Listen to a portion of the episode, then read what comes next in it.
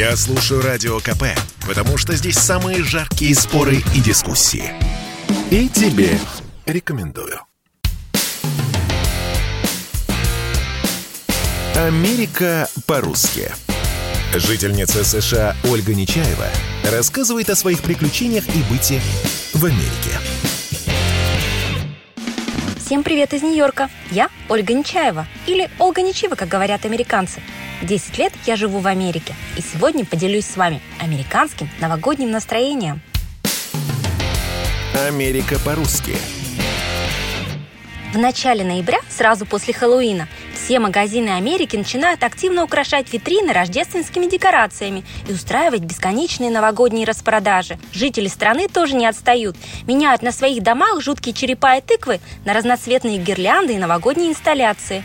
Надувные Санта-Клаусы, пластиковые олени, изгороди из белокрасных леденцов и лазерные проекции на дом – все идет в дело – у американцев основной праздник – это Рождество, которое предпочитают справлять дома в кругу семьи. Вместе с детьми они пекут рождественские печенья и собирают пряничные домики – а к ужину запекают большой кусок ветчины или индейку с начинкой сухарей, яиц и овощей и подают ее со сладким соусом из клюквы. На десерт, скорее всего, приготовят яблочный пирог или пудинг из сухофруктов с добавлением рома и корицей. За стол садятся в канун Рождества 24 декабря, а верующие в этот день идут в церковь. 25 числа американцы навещают родных и близких и обмениваются подарками – часто заранее договорившись об их стоимости. На Новый год американцы любят ходить на вечеринки в клубы и рестораны. В Нью-Йорке самые отчаянные едут на главную площадь города, Таймс-сквер, чтобы увидеть там бесплатный новогодний концерт с топовыми звездами и посмотреть на спуск кристального шара на крыше одного из небоскребов. За минуту до начала Нового года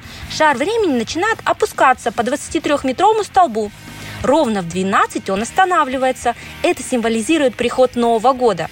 Однажды я пыталась встретить Новый год в центре Нью-Йорка.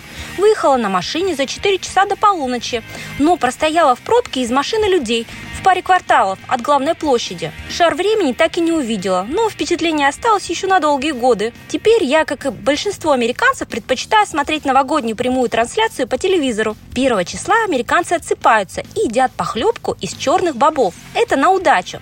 Они приговаривают, ешь скромно на Новый год, и тогда будешь сытно питаться весь год. На работу они выходят уже 2 января.